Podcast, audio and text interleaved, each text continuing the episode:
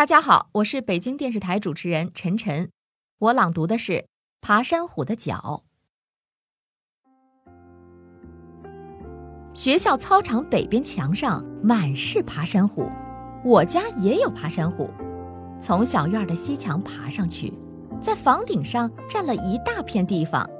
爬山虎刚长出来的叶子是嫩红的，不几天叶子长大就变成嫩绿的。爬山虎的嫩叶不大引人注意，引人注意的是长大了的叶子，那些叶子绿得那么新鲜，看着非常舒服。叶尖一顺朝下，在墙上铺得那么均匀，没有重叠起来的，也不留一点空隙。一阵风拂过，一墙的叶子就荡起波纹，好看得很。以前。我只知道这种植物叫爬山虎，可不知道它怎么能爬。今年我注意了，原来爬山虎是有脚的。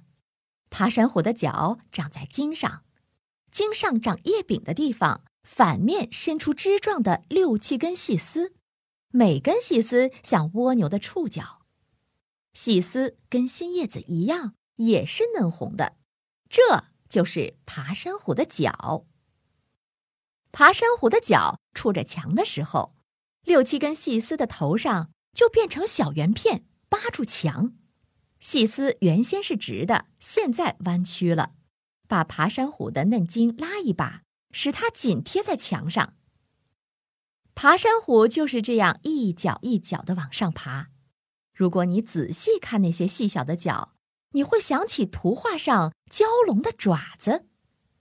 爬山虎的脚要是没触着墙，不几天就萎了，后来连痕迹也没有了。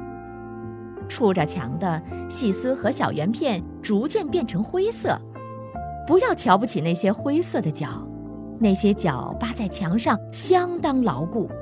要是你的手指不费一点劲，休想拉下爬山虎的一根筋。